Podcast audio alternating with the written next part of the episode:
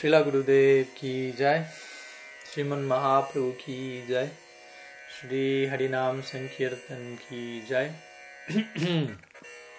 ग्रंथराज श्रीमद भागवतम की जय श्री ब्राह्मण गीत की जय घोर भक्त वृंद की जय घोर प्रमाण हरि हरि गो प्रणाम तो todos. Muy buenos días, muy bienvenidos y continuamos con nuestra serie de ciclo de estudio del Sri Brahmar Gita, la canción del abejorro como parte de un ciclo de estudio aún más amplio, el, cual fue bautizado como las seis canciones del Bhagavad. Entonces, siendo este Brahmar Gita la sexta y última canción entonada por las Braja Gopikas en el décimo canto del Srimad Bhagavatam. Entonces, hoy tenemos nuestra clase número 12, donde vamos a estar estudiando el séptimo verso del Brahmar Gita. Recordamos, tuvimos cinco clases de introducción, de contexto a la escena, y luego verso por verso del Brahmar Gita. Este verso número 7 del Brahmar Gita corresponde con el verso número 18 del capítulo 47 del décimo canto del Bhagavatam.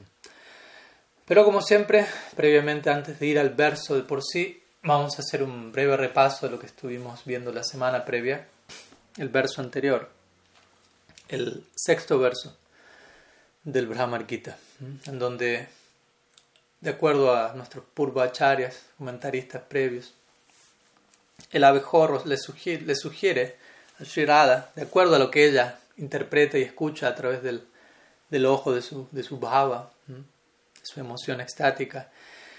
El abejorro sugiere que Krishna se encuentra en Matura absorto en ella, lo cual es cierto, y en respuesta a esas sugerencias que Sri Radha Thakurani habla este verso, refiriéndose a la crueldad de Krishna incluso en vidas pasadas, todo ello oído de labios de Purnamasi, no de Purnamasi directamente en términos de crueldad, pero sí de los pasatiempos de Krishna en sus descensos previos, como Ram, como Vamandev, etc. Entonces en este verso ella dice, tal como un cazador, él cruelmente disparó al rey de los monos con flechas.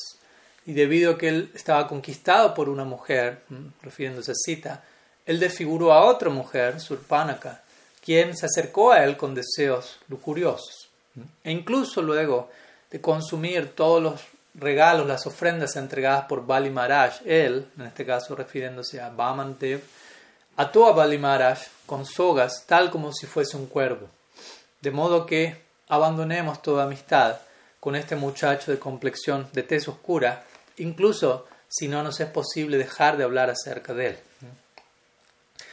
Entonces, como mencionamos, quizás este es el más famoso, más conocido verso de todo el Brahmar Gita.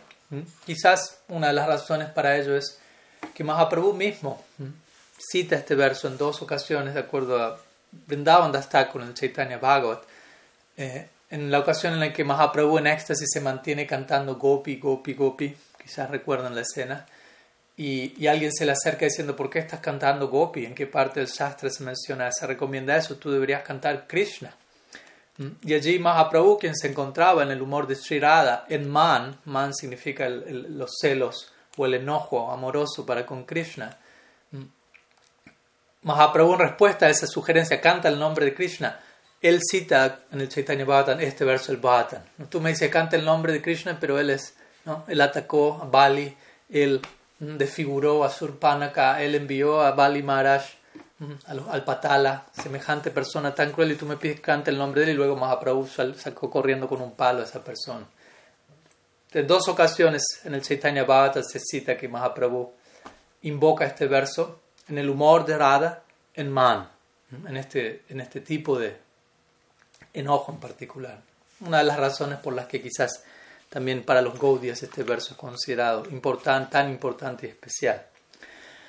Entonces, en este shloka, Sherada está exhibiendo el Sancharibhav. Recordemos todas las expresiones que ella presenta a lo largo del Brahmar Gita, sea refiriéndose a Krishna con enojo, con temor, con celos, etcétera, etcétera, etcétera, se conocen como Sancharibhavs.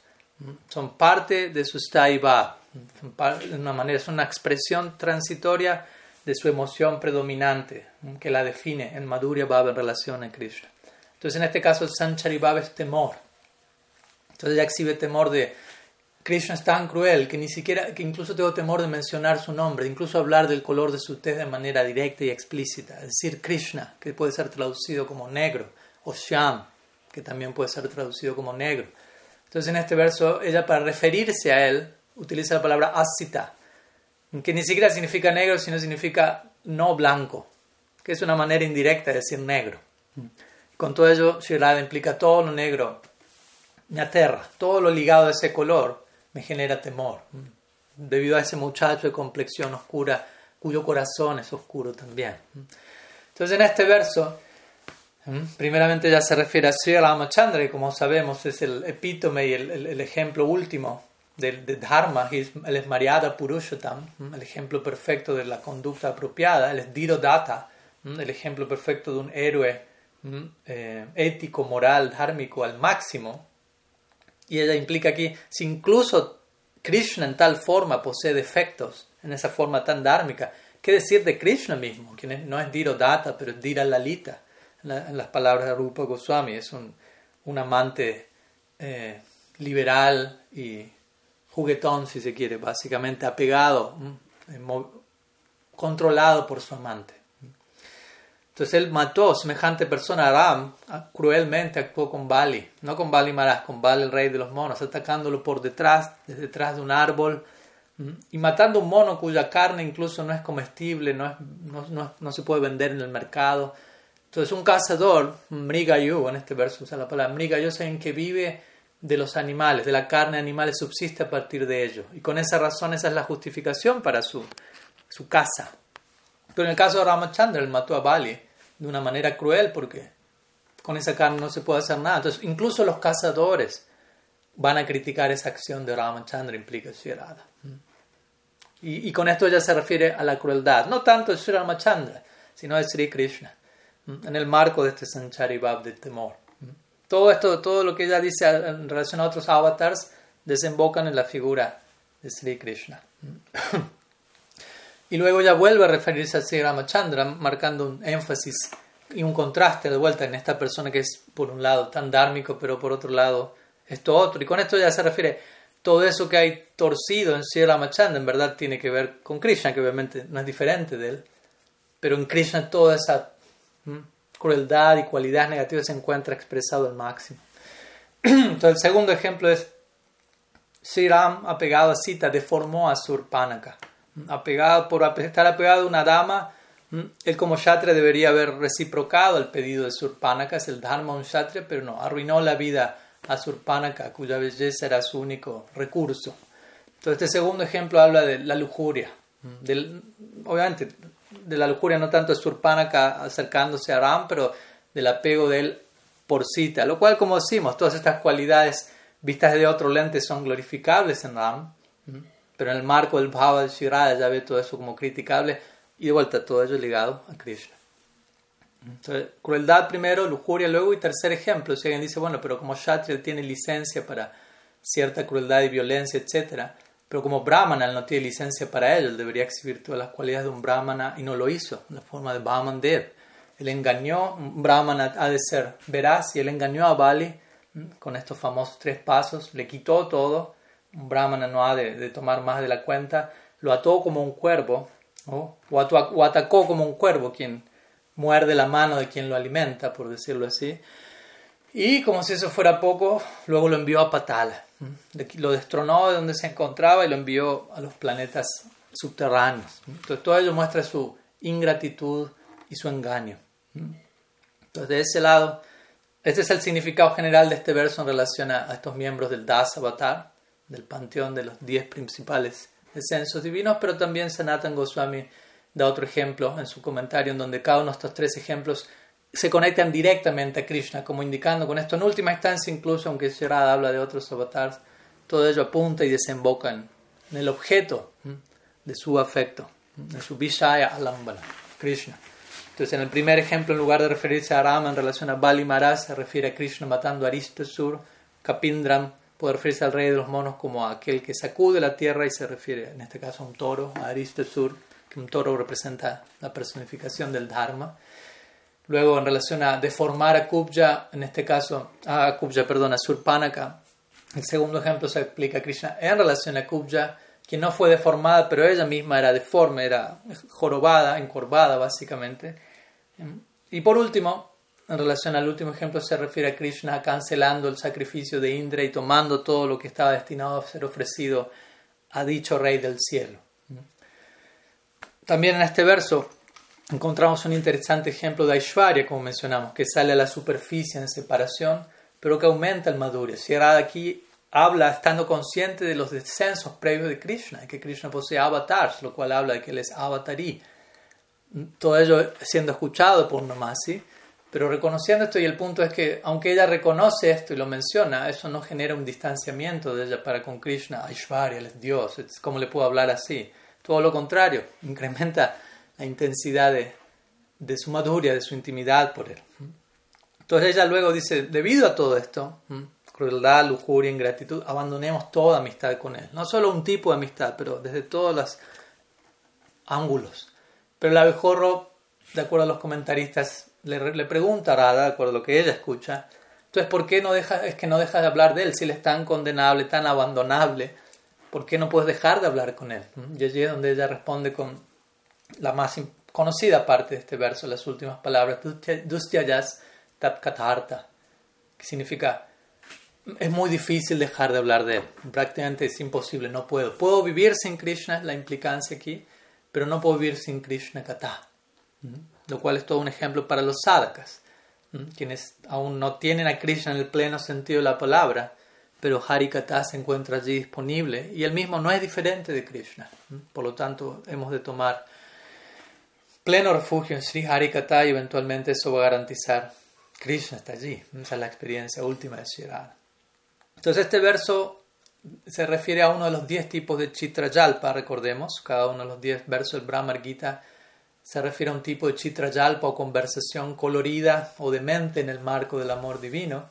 Y en este caso se conoce como Abhayalpa, que se refiere a cuando una amada, a una amada, en este caso, llevada por los celos y el temor, declara que Sri Hari no es digno de su apego debido a su aspereza, su lujuria y a su deshonestidad, las tres cualidades que se mencionan en este verso. En ese caso nos referimos a Abhayalpa. Y la clase anterior también culminamos nuestro encuentro complementando todo esto en relación a Das Avatar, algunos miembros de Das Avatar citando algunos versos del Hamsa Dutta y también uno del Vidagda Madhva, en donde Lalita se refiere a Krishna refiriéndose a sus encarnaciones previas y criticándole a él en relación a, ciertos elementos, ¿no? como Kurma, la tortuga, tú ocultas tus miembros corporales y, solo muestras una dura caparazón, como Nishimhadev, tú abriste el pecho y casi ahora estás desmembrándonos a nosotras, etc. Entonces algunas ideas de lo que vimos la semana previa, perdón la extensión del repaso, pero el verso la merece, lo merece. Vamos a continuar con el verso del día de hoy, verso número 7 del Brahmar Gita.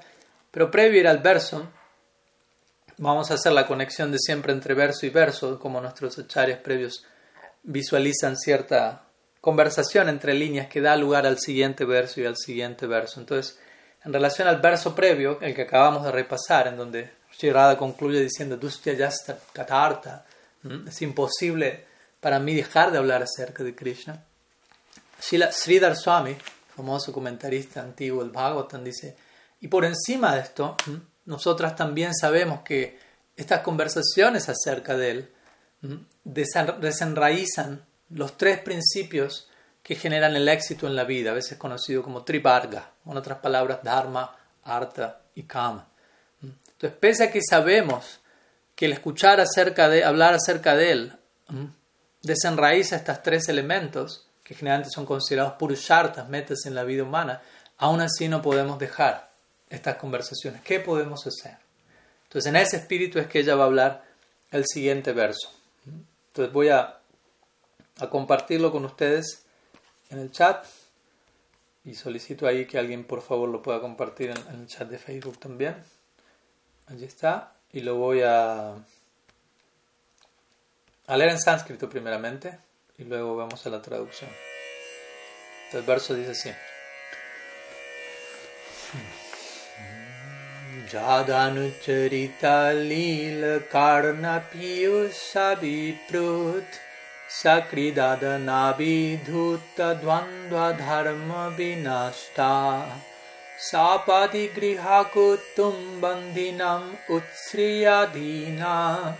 sakridada nabidhuta dvandva dharma vinashta sapadi grihakutum bandhinam utsriyadhina bahavaihavi hanga bhikshu charyam charanti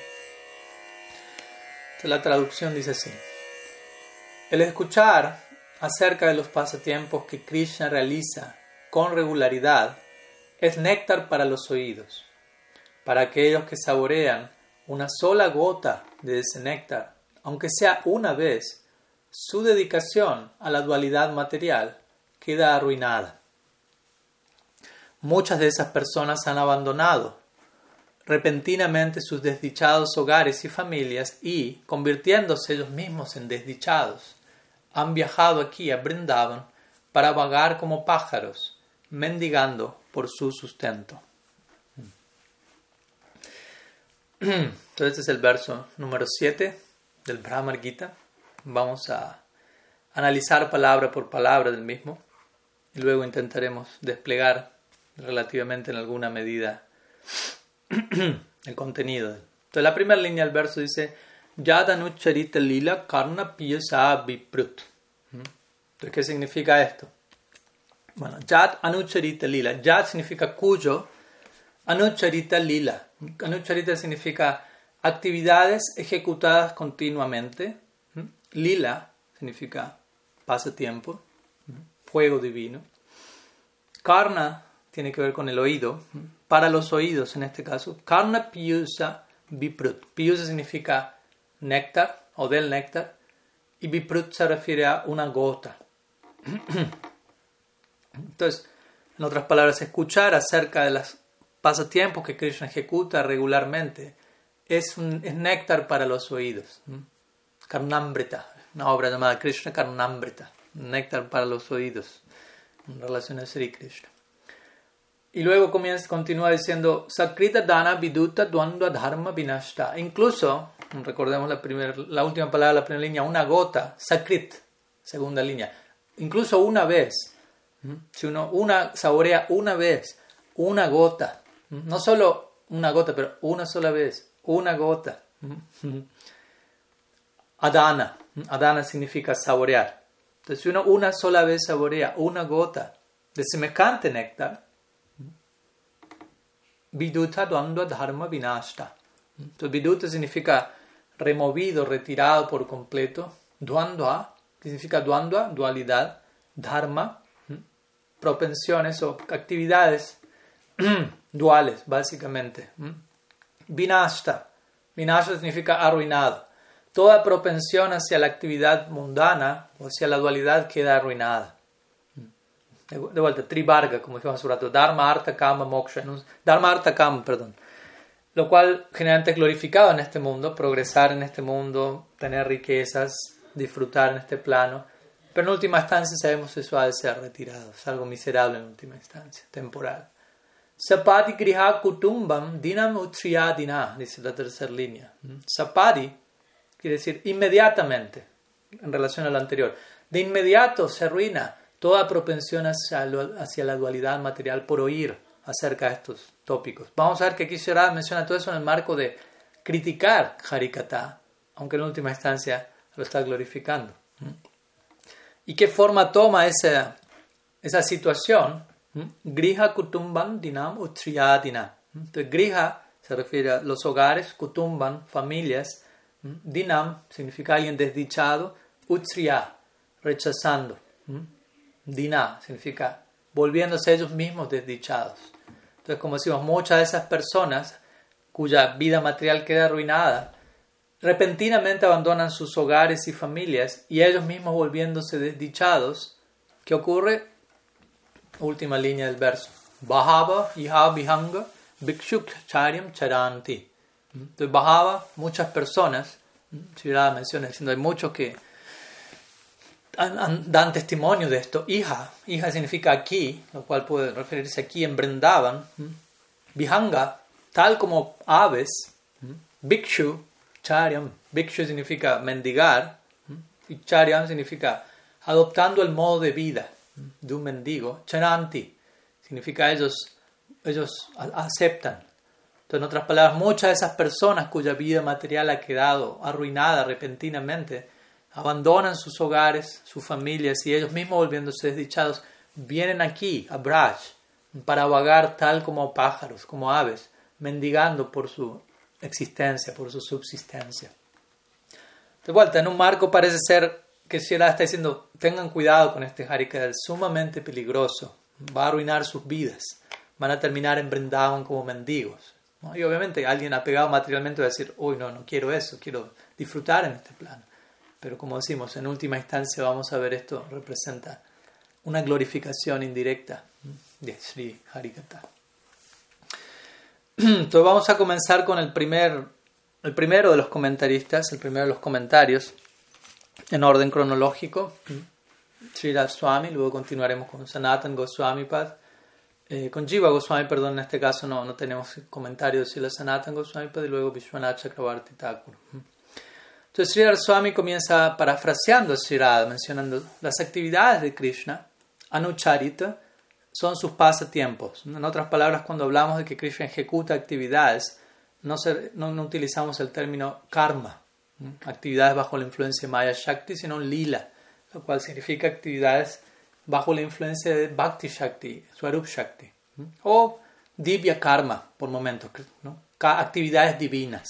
Krishna el Gita menciona eso en el capítulo 4, verso 9, Janma Karma Chame Divyam, Vam Yoveti Tatuata. Janma Karma el chame divyam. Mi, karma, mis actividades es, y mi nacimiento, janma es divyam, es divino, no es karma. Divya karma es otra forma de decir lila.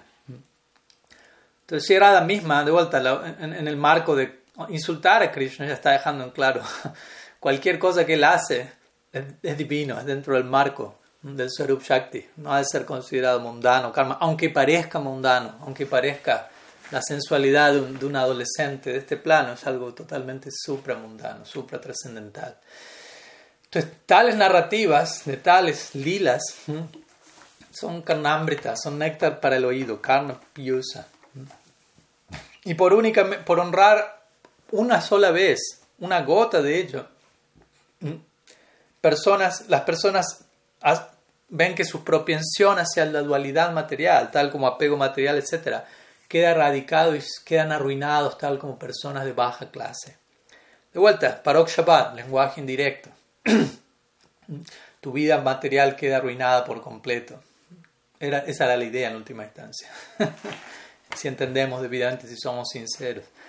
Entonces, obviamente aquí se establece el poder de Harikata. Única, si uno realmente, en todo el sentido de la palabra, saborea Harikata, una gota de ese Harikata, una sola vez. Dharma, arte, kama quedan por completo hechos a un lado. Ese es el potencial, el poder de este Harikata. Harikatambritam. Hay muchos versos en el Bhattan glorificando Harikata una y otra vez. Tam prasangam mamaviri sabmidohi bhavanti hritkanna rasayana kata. Kata es como un rasayana, como un tónico, un elixir. y así. Nibrita tarsheiru pagiya manat babus Virama. No solo es una medicina para curar la existencia material, sino que incluso aquellos Nibritta Tersair que se encuentran por encima del apego material gustan de esa medicina, así como en la Ayurveda hay muchas medicinas que, ¿cómo decirlo? Que, pueden ser consumidas incluso si uno no está enfermo. Básicamente, entonces son saludables incluso en un estado de, plena salud. Rasayana Kata, a eso nos referimos aquí. Entonces aquí será de vuelta, está criticando a Krishna, pero glorificándolo al mismo tiempo en su forma de Harikata. Entonces ella dice, ellos, tales personas abandonan sus miserables hogares y familias y ellos mismos se vuelven miserables, desprovistos de todo placer, todo placer mundano. Y tal como aves, se vuelven mendigos, quienes vuelan y toman un poco aquí, un poco allá, manteniendo su existencia con lo mínimo. Por lo tanto, explícitamente ya dice estos tópicos deberían ser abandonados. Aún así, no podemos, no podemos hacerlo, no podemos abandonarlo básicamente, esa es su idea. Y obviamente en el trasfondo es, no deseamos abandonarlos, no han de ser abandonados. Sridhar Swami explica también aquí que, de acuerdo a la gramática sánscrita, una manera en la que se ve el significado implícito de este verso, las últimas dos palabras de la segunda línea de este verso, que es Dharma Vinashta, significa sus propensiones materiales son arruinadas, quedan arruinadas. y dice también esto compuesto puede ser traducido como Dharma Avinashta, lo cual invierte la noción, la idea. Entonces ahí la línea se vuelve parte de, de todo un compuesto en sí, en cual en este caso se refiere a escuchar acerca de Krishna lo limpia uno de toda dualidad irreligiosa y por lo tanto uno no queda destruido por la ilusión material, avinashta. Uno se ve protegido de la ilusión material y destruye toda adharma. Y similarmente, Sri Swami menciona que la palabra dina en este, en este verso, que puede traducirse como desdichado, puede ser también traducida como dhira, lo cual significa alguien sobrio. Por lo tanto, en lugar de uno volverse desdichado, al entrar en contacto con Harikata o miserable, más bien uno se vuelve sobrio, espiritualmente hablando, y por lo tanto abandona todo apego, toda intoxicación mundana, todo apego a, a, los vínculos temporales de este plano. Entonces vemos cómo, de vuelta, el, significado implícito del verso último es entregado aquí. Y también Sridhar Swami menciona interesantemente que la palabra vihanga, se traduce como aves, recordamos, si Radha menciona, tales personas van como aves aprendaban y, actúan como ellos en la forma de mendigos.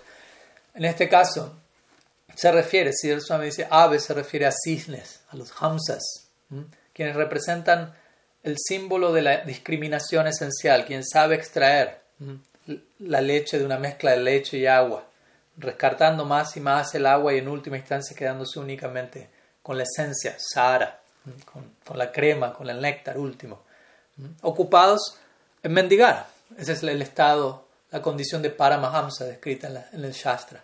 Paramahamsa, cisne supremo, quien extrae la esencia de todo y, mendiga y sobrevive con lo que Krishna le entrega. Entonces, ese tipo de aves, en última instancia, si se refiere. Entonces, de vuelta, la conclusión del verso, implícita, no la, la conclusión explícita, pero implícita, de acuerdo a la idea de Parok o, lenguaje indirecto, es, por lo tanto, en conexión, recordemos con el verso anterior, en donde Shirada dice, Dustyayastat Katarta, me es imposible dejar hablar, de hablar acerca de Krishna. Por lo tanto, aquel mensaje que habla acerca de él es imposible de hacer a un lado, debido a que constituye la meta suprema de la vida. En última instancia, tat katarta, arte significa también objetivo, meta. Entonces, tat katarta también puede traducirse como ese kata es la meta última de la existencia. Y por lo tanto, no puede ser abandonado, no ha de ser abandonado. De esta manera, Sri Swami entrega como la idea central de, este verso, como Shirada en el nombre de condenar a Krishna, criticarlo a él y a su kata, en última instancia, no puede más que ejecutar kirtan, glorificar, celebrar la grandeza y profundidad de todo ello, como acontece en todos los demás versos. Pero hay que tener, como decimos, el oído y el ojo para captar eso, y nuestros Spurvacharyas nos ayudan a este respecto. Vamos a continuar con lo que Srila Jiva Goswami tiene para compartirnos en relación a, a este verso. Primeramente nos referimos al Gopal Shampoo, donde él menciona que Shirada hace una pausa reflexiona y dice lo siguiente, habla este verso.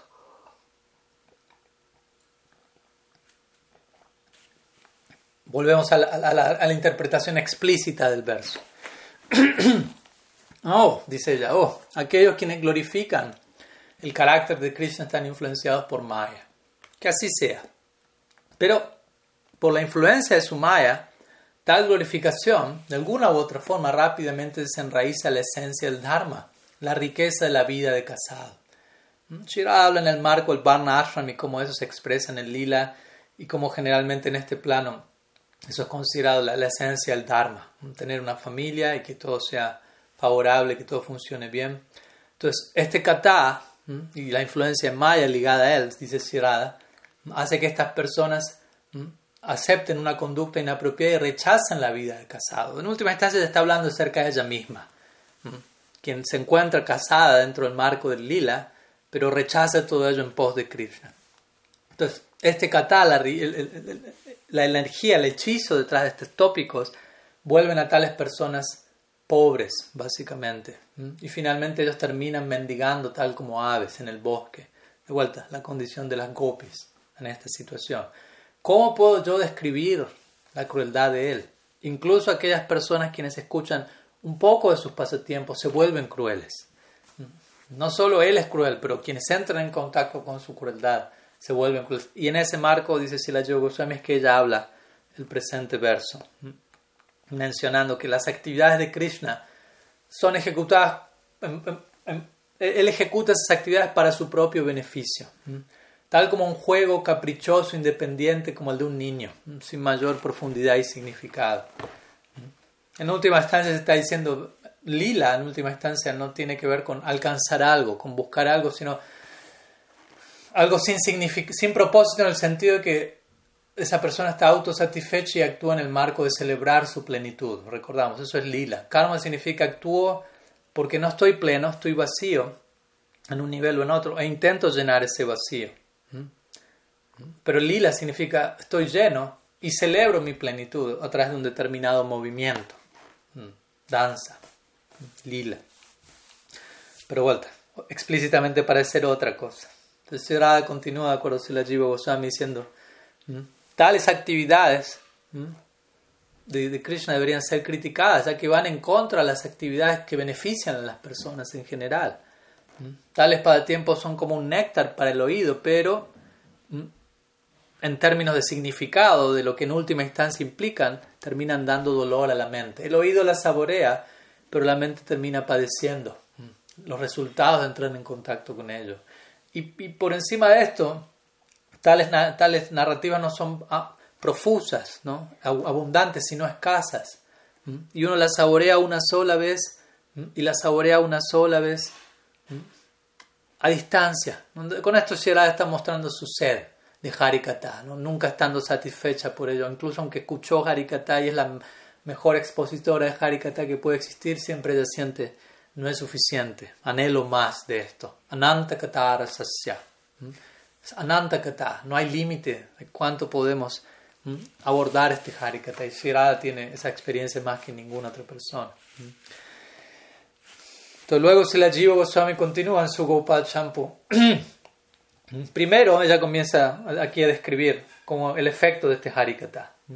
Primero, apareciendo tal como si estuviese libre de toda falla, estas conversaciones untan el oído, y luego como una lengua, o sea, luego en la lengua, con su néctar, ¿no? llegan a, afectan, y luego comienzan a agitar la inteligencia, porque lo escucha, lo escucha, luego lo repite, pero luego eso tiene una repercusión interna. Agitan la inteligencia tal como una bebida, dice ella, compuesta de, del venenoso polvo llamado dhatura, mezclado con azúcar, como algo muy dulce, pero al mismo tiempo venenoso.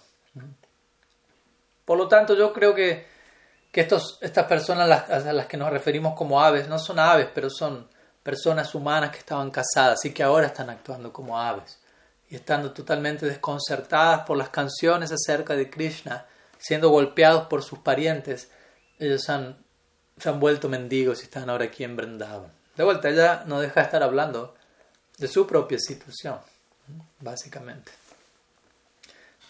Entonces, a través de ello, las relaciones entre distintas parejas quedan destruidas. Una vez más confirmando el concepto de paraquía, afecto romántico entre amantes, donde se transgrede la ley social, el dharma védico establecido, incluso en la dinámica social del lila. Pero en pos de, obviamente, paradharma. Sarva dharma Entonces, tales personas se vuelven tal como aves Luego escuchar los lilas de Krishna, tan solo una vez ellos abandonan a sus pobres padres, madres, esposas, y ellos mismos se vuelven pobres, mendigos. Entonces ellos llegan al lugar de los pasatiempos, hija, hija significa aquí, se refiere a Vrindavan, el lugar donde el Krishna Lila, el escenario original del Krishna Lila, ellos comienzan a mendigar por su subsistencia. Y si la Jiva Goswami, siguiendo el espíritu de Sridhar Swami, menciona que la palabra dina a veces puede ser vista como dira, pero él interpreta dira desde otro lado. Dijimos dina era miserable y dira sobrio. Pero Shirada interpreta Dira como alguien imperturbable. En el marco de ellos se vuelven imperturbables debido a que su corazón se vuelve duro. Por escuchar este Harikata, como dijimos, de alguien cruel, ellos se vuelven crueles, su corazón se vuelve duro y en ese sentido son Dira o imperturbables. y Shirada concluye a través de Srila Jiva Goswami diciendo, particularmente existen muchos aquí, en Vrindavan, existen muchas aves que están inclinadas a cantar debido a estar absortas en Krishna y comienzan a actuar como mendigos para sostener sus vidas. Y ella se refiere al abejorro diciéndole, ¿eres tú uno de ellos? No eres un ave, pero en un sentido similar, andas volando y parece que estás mendigando algo. Usualmente estas aves cantan acerca de Krishna, pero en última instancia no obtienen placer en ello, más bien sufren. De vuelta, refiriéndose a cómo nosotros lo hacemos, no podemos dejar de hablar de Krishna, pero estamos sufriendo en separación de él. Entonces, la conclusión de Sierra aquí es hablándole a Brahmar, al abejorro, ¿cómo puede ser que tu canto, que tu kata acerca de él, de sus pasatiempos, nos conceda placer a nosotras? Entonces aquí concluye el significado del comentario de Srila Jiva Goswami en su Lagu Vaishnav combinado con algunas ideas que él comparte en su Gopal Champu.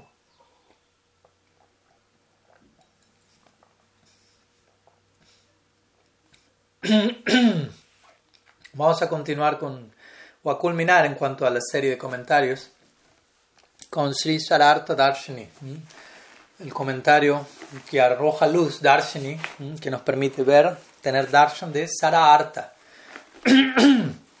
la esencia de todo aquello que ha de ser obtenido. Es el nombre del comentario que Sri Vishwanath Chakrabarti Thakur escribió al Srimad Bhagavatam. Entonces él parafrasea Shirada, comienza, y una y otra vez volvemos a comenzar con el comienzo del verso, y una y otra vez a través de cada uno de nuestros acharyas, como para incorporar y repasar qué es lo que este shloka dice. Entonces, en este verso, Sri dice, de acuerdo Vishwanath las narraciones acerca de los pasatiempos de Krishna generan aflicción para el mundo entero. ¿Mm?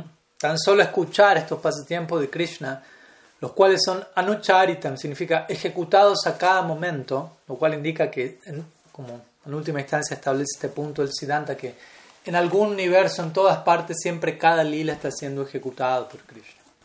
Entonces, tan solo escuchar acerca de ello es néctar para el oído. Karna ¿Qué decir de la alegría que uno obtiene al comprender el significado de ello? De vuelta, en última instancia, la implicancia última es esta. Si eso es solamente por escucharlo es nectario, ¿qué decir comprender lo que se escucha? Incluso una gota de este néctar destruye completamente toda propensión a la dualidad. Y obviamente ahí uno puede preguntarse, pero yo vengo escuchando hace tanto tiempo y aún mi propensión hacia la dualidad no ha quedado del todo destruida. Entonces, obviamente la pregunta es, ¿qué es escuchar? ¿Qué es realmente escuchar? Porque el potencial es ese, así como escuchamos a lo largo del Shastra este mismo tipo de declaraciones. Incluso por cantar Srinam una sola vez, una sílaba del nombre, incluso por un instante eh, eh, milimétrico de asociación con los sadhus, toda perfección es alcanzada. Y uno puede decir, bueno, pero aquí yo sigo, por decirlo así. Entonces ahí es donde uno debe preguntarse, bueno, ¿por qué yo no, no obtuve eso? Y ahí es donde la respuesta es, obviamente, ¿no? ¿Qué es cantar? ¿Qué es escuchar? ¿Qué es asociarme con los sadhus? No, no es algo barato, es toda una ciencia. Pero todas estas declaraciones no son artavad, no son exageración, sino realmente se está hablando de lo que puede pasar si abordamos esto debidamente. Eso es lo que acontece a diario en Nitya Navadvip. En Cada uno de los devotos perfeccionados allí, en su forma de sadhakas, exhiben esto que las escrituras dicen. ¿Qué puede pasar por un instante escuchar el bhata, por un instante asociarse con el sadhu, por un instante cantar Shinam? Todo un monumental éxtasis llega a la vida de uno. Ellos exhiben eso a cada instante allí en Navadvip. Entonces, nos proyectamos allí gradualmente. Entonces, una gota incluso de este néctar destruye por completo la propensión a la dualidad material e incluso la propensión de amistad mutua entre hombre y mujer. Por ejemplo, el ejemplo que da Vishwanath Chakrabarti es si una esposa escucha conversación acerca de Krishna, inmediatamente abandona su afecto por su esposo. Si un esposo escucha Harikata, él abandona su afecto por su esposa. En otras palabras, ella está diciendo esto en relación a su experiencia personal, recordemos.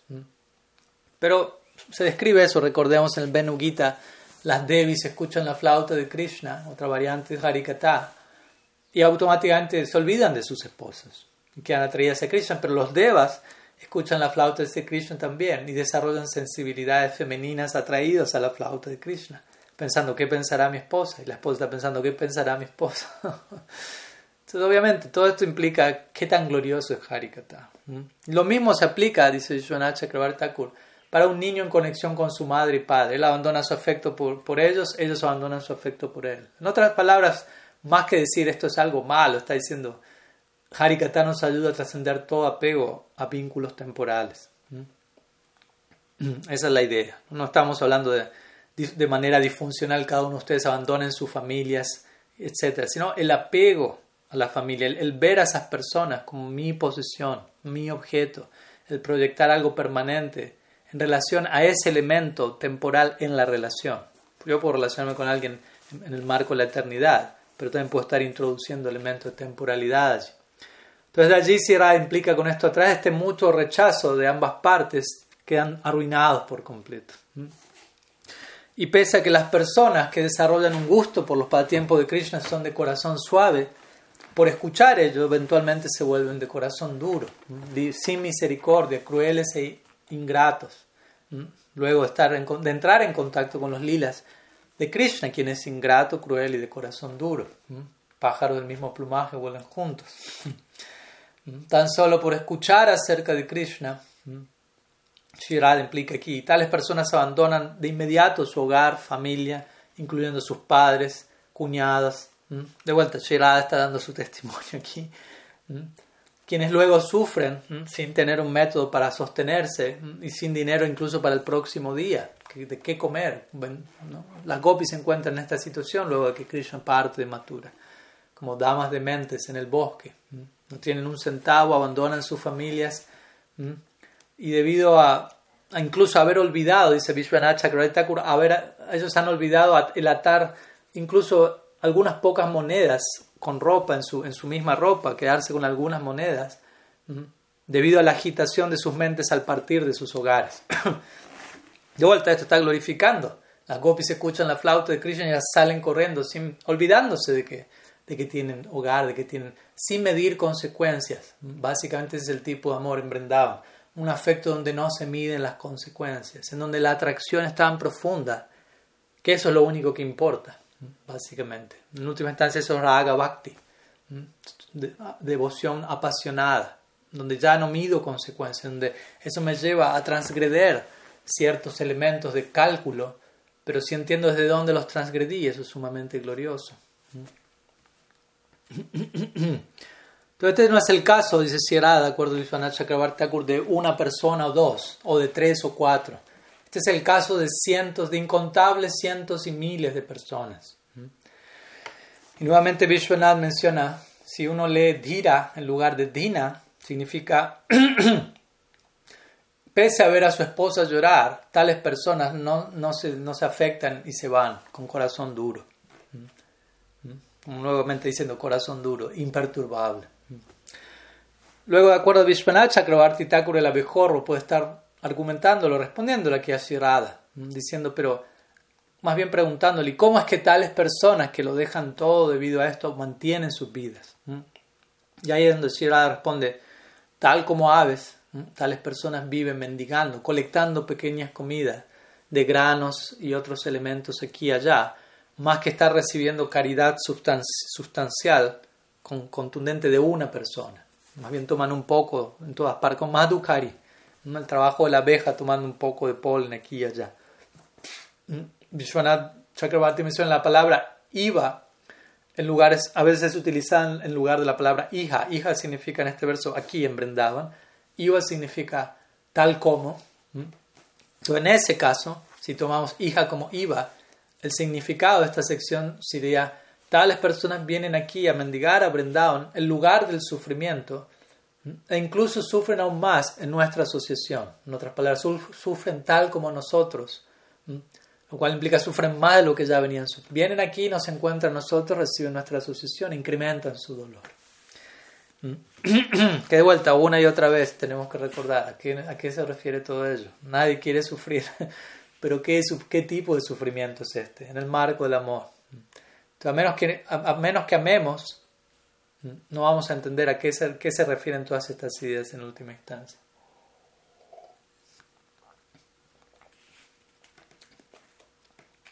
Sri Vishwanath Chakrabarti Thakur continúa diciendo que a esta altura alguien puede presentar la siguiente objeción, diciendo Krishna Lila es como una venenosa mezcla de jugo de caña dulce pero también semillas hechas polvo de la planta datura, como dijimos, que es venenosa.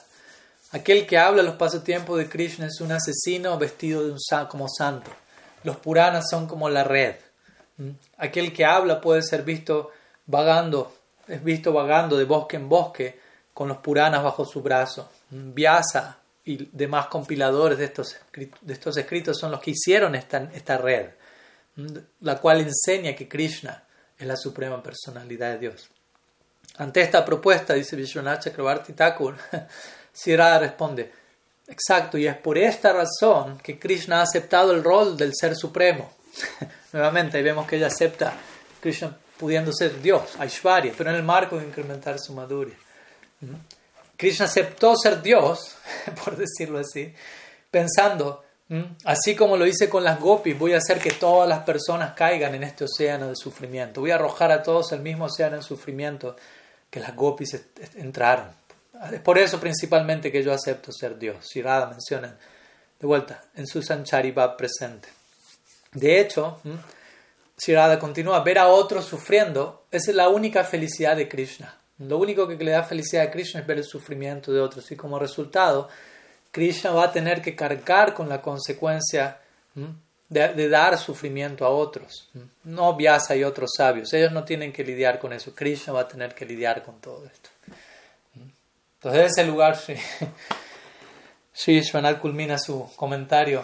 Y, lo que hará de vuelta explícitamente está diciendo dentro del éxtasis de Divya pero como hemos visto, implícitamente una muy profunda glorificación se está dando Sri Harikata. Entonces, ¿qué tipo de Chitra Jalpa se presenta en este verso? Vishwanath Chakrabarti Thakur menciona, por empezar, dice, como podemos ver, existen aquí miles de implicancias en este verso, miles de, de posibles significados.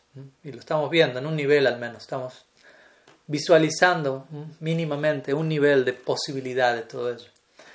Entonces, si Vishwanath dice, a través de la condena, a través de condenar a Krishna, Sri está indirectamente glorificando a Krishna, como vimos. Y por lo tanto, dice él, estableciendo la super excelencia del Sudha Bhakti. En otras palabras, el poder de Harikata, el potencial de Harikata, a través de la, en la forma de aparente crítica. Al mencionar el ejemplo de las aves, dice Vishwanath Chakravarti exhibe que es apropiado abandonar a Krishna, ya que él infringe dolor en otros seres inocentes. Y tales eh, declaraciones llenas de remordimiento constituyen el tipo de Chitra Yalpa llamado Abhijalpa, Abhijalpa, el cual es definido por Rupa en su Nilamani de la siguiente manera. Sri Rupa dice, cuando un amante indirectamente declara con remordimiento que su amado es eh, digno de ser abandonado debido a que él es tan cruel que incluso tortura, incluso a las aves inocentes, o debido a que esa persona hace que otras personas actúen como aves, como mendigos, como vimos, tal tipo de habla, tal discurso se conoce como Avi, Jalpa.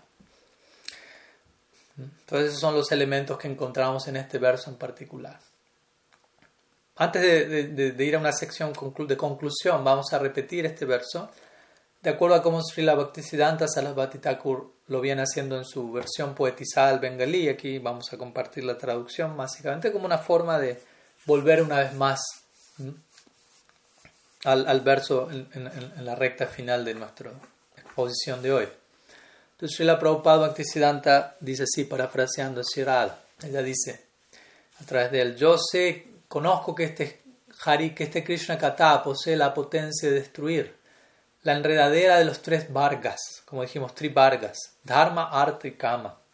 Si alguien bebe incluso una gota de los pasatiempos nectarios de Krishna a través de sus oídos, tal persona lo abandonará todo, volviéndose una persona virtuosa, libre de apego y odio, sin intentar disfrutar de ningún tipo de gratificación sensorial. Tal persona será como un, tal como un ave, quien subsiste únicamente en base a caridad y rápidamente él o ella abandonará cualquier, toda conexión con, este, con, con, con su lúgubre hogar y, el, y los hogares de sus parientes. Aunque es algo muy apropiado, soy incapaz de eso. Entonces, de vuelta, vemos como en última instancia aquí Sri Bhaktisiddhanta Sarasvati Thakur muestra de manera más clara cuál es la intención de trasfondo en este verso, cómo se está glorificando el potencial de Sri Harikata para ayudarnos a abandonar todo lo inferior. Paramdrishya Nivartante. Por probar un gusto superior, el gusto inferior es hecho a un lado. ¿Cuál es ese gusto superior? Podríamos decir tranquilamente Harikata. Esa es la esencia básicamente de Sadhu Sangha. ¿Qué es Sadhu Sangha sin Harikata? ¿Qué es reunirse con un sadhu y no hablar acerca de Krishna? No es Sadhu Sangha. Entonces la esencia de Sadhu Sangha Harikata, el Bhagavatam dice esta misma idea. Vasudeva El resultado de asociarme con sadhus es que mi gusto por Harikata va a incrementar. En otras palabras, ¿por qué? Porque asociarme con sadhus implica escuchar de ellos Harikata y por ende incrementar mi gusto en ellos si, soy, si estoy bien situado. Entonces, como decíamos al comienzo de nuestro encuentro y también hace unos momentos, la forma en la que Shirada glorifica a Krishna, encontrando fallas en él, en versos como este, aparentemente es desconcertante, pero es infinitamente superior a la glorificación más explícita que pueden ofrecer otras personalidades, incluso grandes sabios como Narada y Vyasadev, que los, quienes reverencian y glorifican a Krishna más en el marco de, de Aishwarya. Pero en este caso Shirada está mostrando otro estándar básicamente. ¿Y cómo se conoce esto? ¿Cómo se conoce? Hay, un término para este tipo de glorificación en donde aparentemente se condena lo que se glorifica. Vyaja stuti. Vyaja stuti. Significa glorificación o stuti a través de vyaja o a través de crítica. Entonces algo muy gustoso que tiene mucho que ver con esta noción de parok shabbat, de lenguaje indirecto. Hay dos famosos versos uno más famoso quizás el primero, más famoso que el segundo, pero dos famosos versos que Srila Rupa Goswami cita en su Bhakti Rasamrita Sindhu. En primera parte, segundo capítulo, versos 2.39 y 2.40. Se los voy a compartir ya que son muy, muy en esta línea, donde aparentemente se nos está, se está criticando a Krishna, se está criticando a Harikata, pero indirectamente se nos está diciendo eso es lo máximo y, ve para allá cuanto antes.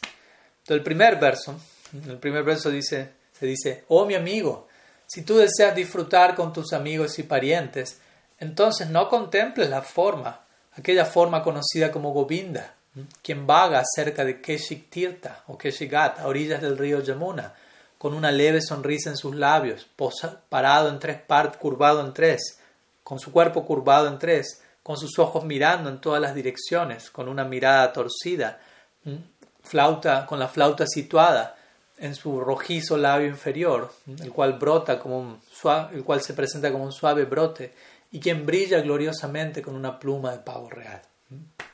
Entonces, aparentemente es una advertencia, oh amigo, si tú quieres disfrutar en este mundo con tus parientes, y en otras palabras, si quieres mantenerte apegado a este plano, no vayas en la dirección de Keshigat, no sigas la flauta de Krishna. Pero en última instancia, indirectamente está diciendo, Ve allí. Esa es la manera de acabar con todo lo que te va a acabar en todo caso. Y el siguiente verso, que es incluso aún más intenso, dice, oh idiotas, qué desafortunados son ustedes. Yo creo que ustedes deben haber escuchado todas las sílabas una tras otra de los versos del décimo canto del Srimad Bhagavatam, debido a que sus oídos ahora se encuentran menospreciando las más auspiciosas metas del Dharma, Artha y Kama, e incluso criticando la cuarta meta de la liberación, la cual es de lo más dichosa. Entonces, nuevamente lo mismo. La persona aparentemente está criticando y condenando a alguien, pero indirectamente está diciendo Srimad Bhattan, en especial el décimo canto, como también se la Jiva Goswami menciona, tan poderoso que tiene la capacidad de arrojarnos a la quinta meta de la vida, Panchama Purusharta, por encima no solo de Dharma, Artha, Kama, de este Trivarga que hablamos hoy, sino incluso de Moksha, que es generalmente la meta establecida, última en la vida, en Vedas y Upanishads. Pero el Bhagavata nos habla de una quinta meta, de un estatus post-liberado. Entonces, de vuelta, aparentemente se nos está llamando idiotas, pero en última instancia se está glorificando ese tipo de idiotez, si se quiere.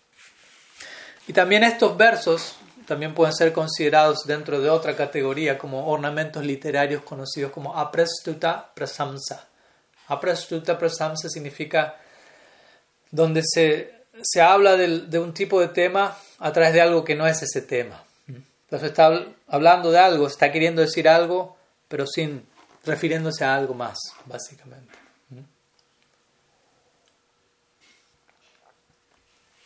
Entonces, algunas palabras que quería hoy compartir de cierre también a este respecto, para siempre continuar asegurándonos que no estamos malinterpretando las palabras de llegada, pensando ella no ama a Krishna, ella lo está insultando, criticando, o también para cuidarnos de no malinterpretar que Sri Krishna no ama a Shri que él es realmente una persona cruel y desagradecida. Hay una obra muy hermosa y muy recomendada a este respecto que voy a compartir hoy, al menos unas secciones, pero recomiendo a quien pueda estudiarla, que es el Prema Samput. Prema Samput, eh, por Srila Vishwanath Chakrabarti Thakur. ¿Qué significa Prema Samput? Básicamente sería algo así como Ah, como el relicario, ubican lo que es un relicario, el relicario del amor, básicamente. Allí queda bien claro este punto, como tan, el amor es una exposición sobre la naturaleza del amor entre Sri Radha y Krishna y cómo este amor toma diferentes formas que pueden ser desconcertantes, pero en última instancia ambas partes están completamente unidas a través de ese premio, inseparablemente. Entonces, así como dijimos, así como necesitamos entender qué es lo que Krishna siente y cómo él intenta reciprocar con las gopis, ya hemos hablado de esto, por ejemplo, cuando citamos el Udab Sandesh de Rupa Goswami, como Krishna en detalle le pide a Udab, consuela las gopis, tengo este afecto por ellas, o cuando dijimos como Krishna como Mahaprabhu acepta sannyas para mostrar a las gopis eh, yo no envié a Uda a Brindavan únicamente para apaciguar a mis padres y no me importan ustedes, especialmente lo envié para lidiar, para que las contenga a ustedes, porque ustedes han renunciado a todo por mí. Ahora yo como Mahaprabhu, como Sannyasi Sri Krishna Chaitanya, dejo a mi familia, dejo a Satya Vishnupriya, tal como ustedes lo dejaron todo. Yo hago esto por ustedes intentando pagar mi deuda de amor. Entonces, así como necesitamos entender lo que Krishna siente y cómo él trata de reciprocar con las gopis y Sri en particular. También, para compensar la balanza, necesitamos entender qué es lo que Sri siente en lo profundo, porque ella más allá de lo aparente, de lo que nosotros podamos captar superficialmente. Entonces, además del Hamsaduta, que estuvimos compartiendo estas dos clases anteriores, los diferentes versos de Sri Lalita enviados a Krishna a través del cisne, el, el Prem Samput es una obra crucial. Entonces voy a compartirles un breve resumen de esta obra y algunas secciones como cierre de nuestra clase, como para, para seguir ahondando en tener en claro qué es lo que está aconteciendo en este Brahma Gita. Entonces, ¿cuál es la, el contexto, el escenario de la obra? Krishna aparece disfrazado, vestido como una dama celestial delante de Shirada. La estoy resumiendo, no podría narrar toda la obra aquí, pero recomendado la puedan estudiar. Entonces, Krishna aparece en la forma de una dama celestial ante Sri Radha en mencionándole he descendido de Swarga, de los planetas celestiales, ya que todas las damas allí estaban afectadas por el sonido de una flauta, agitadas, perturbadas. Y yo descendí para corroborar el origen de ese sonido y encontré el origen de ese sonido en la forma de Sri Krishna y contemplé Rasa Lila, la danza circular entre Krishna y las gopis. Entonces luego esta dama, esta dama celestial, Krishna, le dice Sri Radha, y, yo pude contemplar la grandeza de tu amor por Krishna, la nobleza de tu amor por él, pero, pero Krishna no es para nada noble, para nada profundo. Y ella comienza a criticar a Krishna, o sea, Krishna mismo vestido como esta dama. diciendo, eh, tú, eh, o sea, él no te merece a ti. Él es un mujeriego, desagradecido. Él abandonó a las gopis en Rasa Lila, como sabemos, primeramente, y se fue con Shirada, pero luego la abandonó a Shirada. Entonces, está, lo que esta dama celestial, Krishna disfrazado, le está diciendo a Shirada, es básicamente todo lo que Shirada misma está diciendo acerca de Krishna aquí en el Brahmar Gita. ¿no? Él es desagradecido, él es un mujeriego, etc. Pero cuando Shirada escucha todo esto de alguien más, ella no acepta eso. Dice, no, eso no es así. No, con eso implica, solo yo puedo hablar así de Krishna, nadie más. Alguien que tenga mi prem, mi amor, desde ese lugar lo puede decir de un lugar correcto, a menos que, que uno sea Shirada o que tenga el bhava de Shirada, aunque sirva de cerca ese bhava, uno no va a poder hablar en esos mismos términos.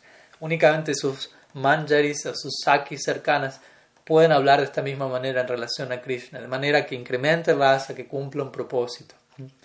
Entonces, en respuesta a, esta crítica que llega de la dama celestial, Shirada le menciona a ella que nada se compara con Krishna. Y en realidad Shirada comienza a imaginar cuánto esta dama sería feliz si conociese a Krishna, si se uniese con él. Y vemos que ella no posee ningún tipo de celos. En última instancia, Krishna es solo para mí o algo por el estilo. Y luego ella comienza a entregar, Shirada, toda una disertación acerca de la naturaleza del Prem.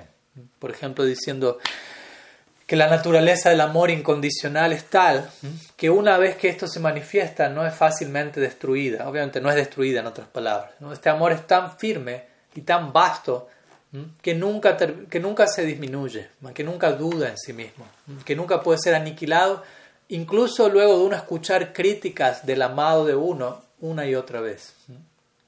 Entonces, ese es el tipo de Prem de Shira. Luego Shira invita a esta dama celestial, quédate conmigo en Brendava vive conmigo aquí para comprender realmente la naturaleza del Prem.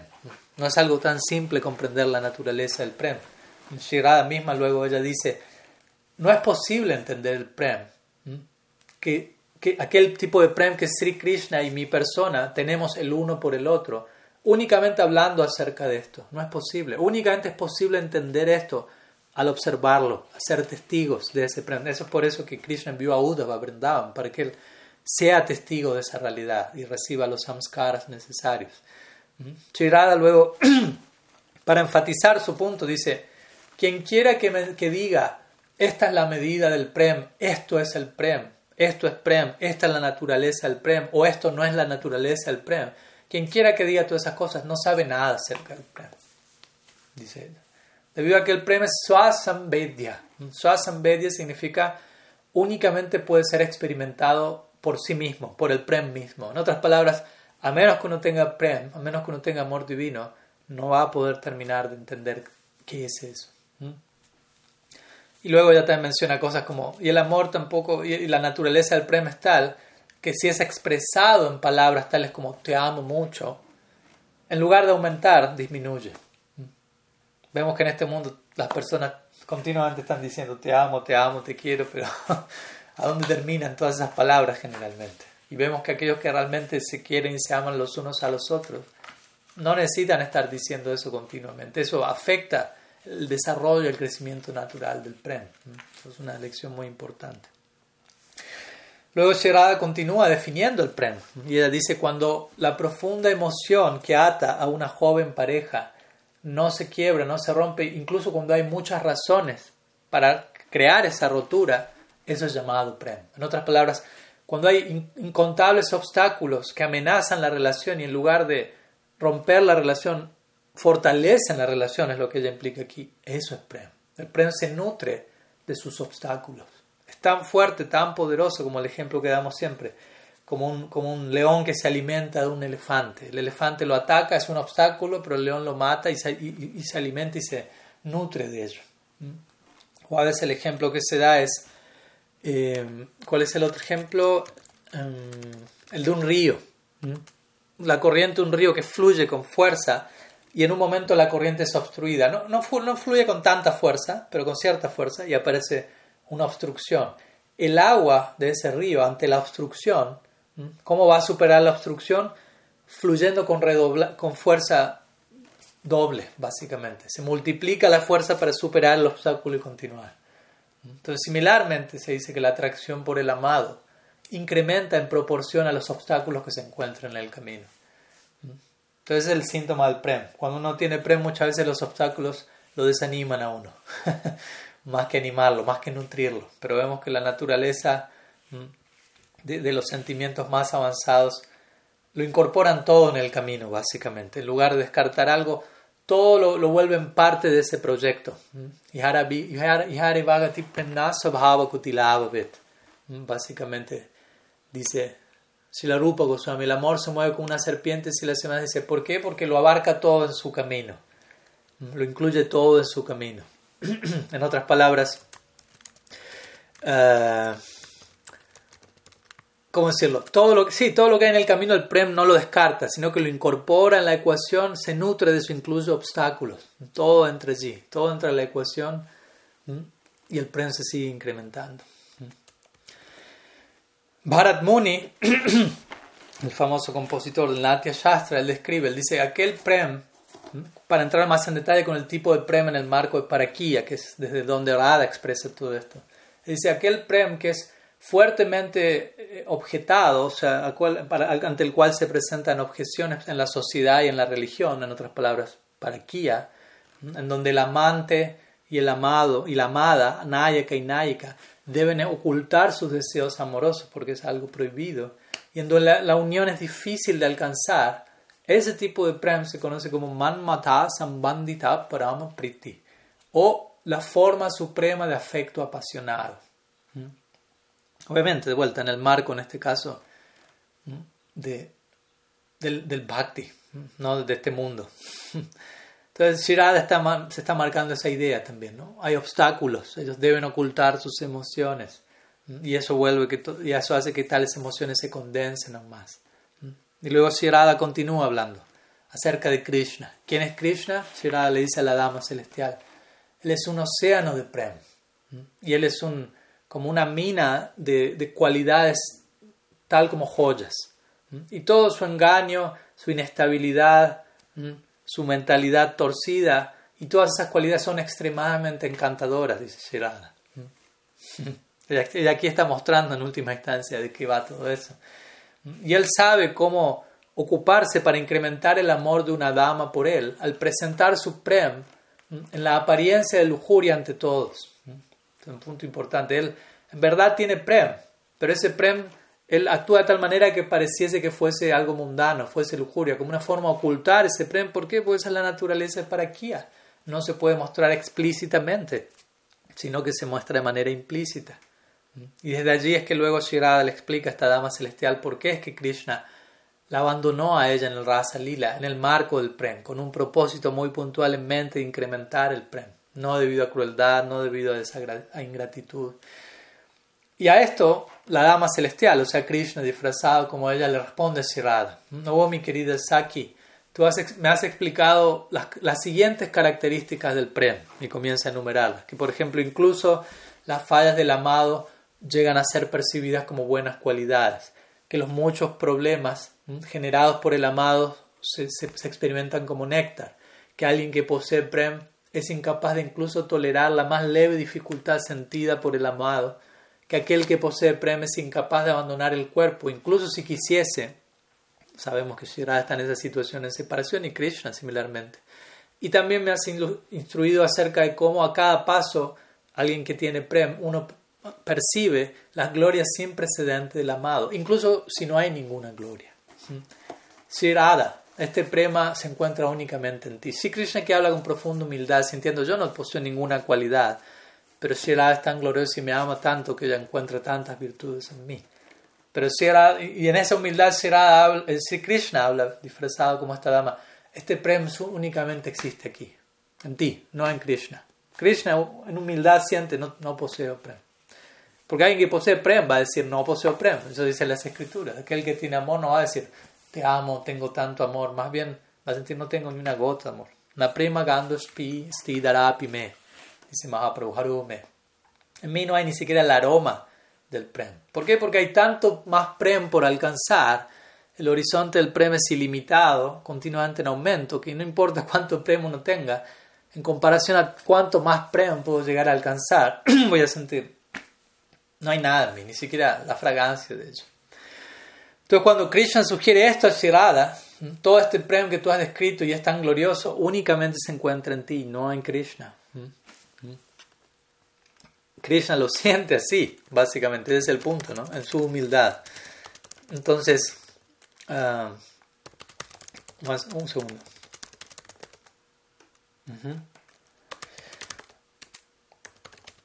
Entonces Shirada responde al respecto. Disculpen. Ella dice, en verdad, la realidad al respecto es la siguiente. Krishna y mi persona somos un alma, en dos cuerpos. No es posible para un alma volverse dos.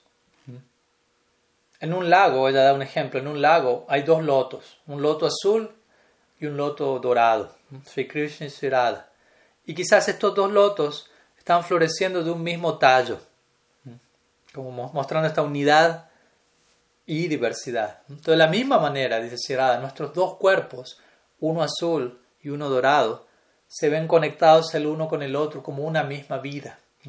Como cuerpos estamos separados, pero en naturaleza somos uno. Por naturaleza somos uno. Krishna es por naturaleza Ananda, dichoso, y yo soy por naturaleza dichosa, Ladini también.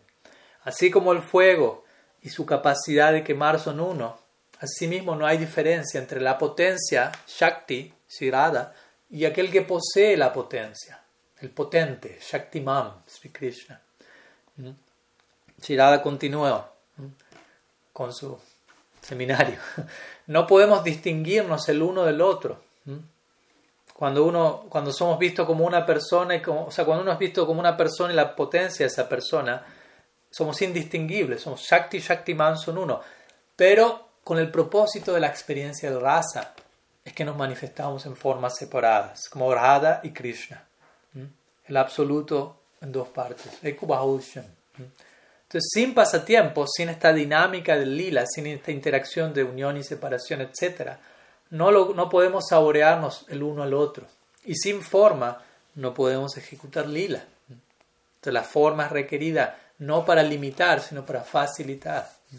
Entonces, cuando el viento de la separación sopla, la separación del uno por el otro sopla, las llamas de nuestros dos cuerpos tiemblan y ambos nos desmayamos al mismo tiempo. Entonces, con todo esto, Shira está mostrando, no solamente yo estoy sintiendo determinadas cosas por él, él está sintiendo eso mismo por mí, pues somos uno y diferente al mismo tiempo con el propósito del rasa.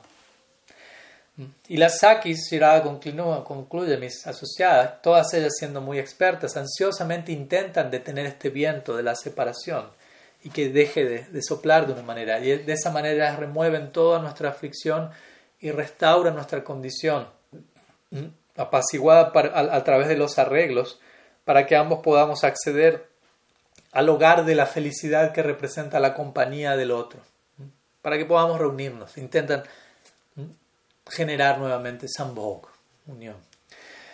Entonces, luego de que Shirada menciona esto, Sri Krishna en la forma de esta dama celestial, le dice Sirada, entiendo lo que me dices, pero necesito alguna prueba concreta de que tus palabras son ciertas. Necesito ver una experiencia directa, pratyaksha, con mis propios ojos, de que este amor, de que este amor que tú tienes por él y que él tiene por ti es de esta manera. Y la única manera en la que yo voy a poder corroborar eso es si tú puedes, por la fuerza de tu propio amor, hacer que Krishna se haga, se manifieste en este momento y se haga presente eso va a confirmar no solo que tú tienes amor por Él, pero que Él percibe ese amor tuyo por Él y por su amor por ti, Él aparece también en escena.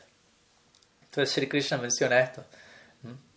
Entonces, si tú puedes volver a hacer que Krishna se manifieste a través de tu fuerza, al meditar tú en Él, yo te voy a creer. Entonces, si se sienta como una yogini, cierra sus ojos y comienza a orarle a su Ishta Devata, Surya Dev.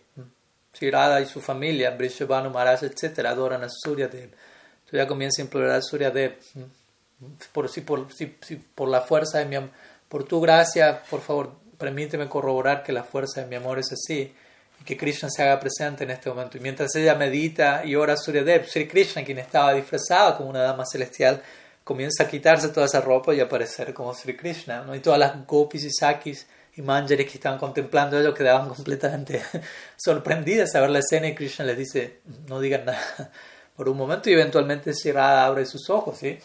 Sri Krishna está allí, confirmando el amor que ella tiene por él y que él tiene por ella. Entonces, todo este lila, toda esta narrativa del Prema Samput, Srila Vishwanath Chakrabarti Thakur, su autor, menciona, todo esto acontece debido a que Krishna, ¿cuál fue el propósito detrás de todo este lila? Krishna desea establecer la gloria del amor de Sri Radha en este mundo. Él sabía que, y él sabía que esto ocurriría, básicamente, si el amor de ella no, se, no disminuiría incluso luego de ella escuchar una crítica de él. Esa fue la manera en la que Krishna puso a prueba, si se quiere, el amor de Sri Radha. Le apareció como esta dama celestial, criticó a Krishna continuamente y el amor de Sri Radha por Krishna no disminuyó en un instante, sino que aumentó. Y eso corroboró el amor de ella por él y obviamente el, el amor de él por ella similarmente. Entonces, el punto ya para terminar con esto es que pese a que parece que Krishna para, el, ojo desatento puede parecer que Krishna no ama a Shirado, no la ama tanto como ella sí lo ama a él, etc. Podemos ver claramente como él le ama a ella y similarmente como Shirada ama a Sri Krishna de la misma manera. Esta famosa historia que, es el foco central quizás en este Brahmar Gita, ¿no? que tanto Sri Radha ama a Krishna, pero como dijimos, indirectamente ella una y otra vez habla de que tanto Sri Krishna ama a Shirada porque él vive para reciprocar el amor de sus devotos, aunque en el caso de alguien como Shirada, Sri Krishna hace su mejor intento, aunque él siente me mantengo eternamente en deuda y desde allí el Gorlila aparece. Entonces voy a terminar con un verso, o no, no tanto un verso, una descripción muy hermosa que confirma aún más este punto, cómo Shirada vive para Sri Krishna para su praneshwar, para su pranana, para el Señor Suprano de su aire vital. En una ocasión alguien preguntó, Shirada utiliza una perla en su nariz, debajo de su nariz. Y alguien preguntó, ¿por qué la perla debajo de la nariz de Shirada se ha vuelto negra y roja, tal como la gunja, como estas pequeñas semillas que aparecen en el gunja mala con el que se adora Giriraj Govardhan, mitad rojo, mitad negro? ¿Por qué esta perla adoptó estos dos colores? Los poetas ignorantes mencionan que adoptó estos colores porque en la parte superior, que es negra, se refleja el kajal o el delineador oscuro en los ojos de Shirada, reflejado en esa parte superior de la perla, y en la parte inferior se refleja el, lápiz labial rojizo de los labios de Shirada, y desde ese lado se ve rojo y negro. Los poetas ignorantes dicen eso, pero en verdad consideramos que el color rojo representa su anurag, su amor apasionado por Sri Krishna, y el color negro representa a Krishna mismo. En otras palabras, estos dos colores, rojo y negro, Krishna y Krishna Anurag, surgen cuando Sri respira a través de su nariz. Y esta respiración le da color a esta perla en su nariz. En otras palabras, ella respira Krishna. Ella respira apego por Krishna. Su pran, su aire vital, su vida misma es Krishna, amor por Krishna, como decimos, Sri Krishna mismo vive para intentar reciprocar ello y eternamente está consagrado a ese, a ese proyecto, especialmente en la forma de Sriman Mahaprabhu. Sí, bueno, algunas ideas que queríamos compartir hoy y espero que, que Harikatas continúe nutriendo su existencia como el verso que hoy hemos estudiado intenta señalarlo.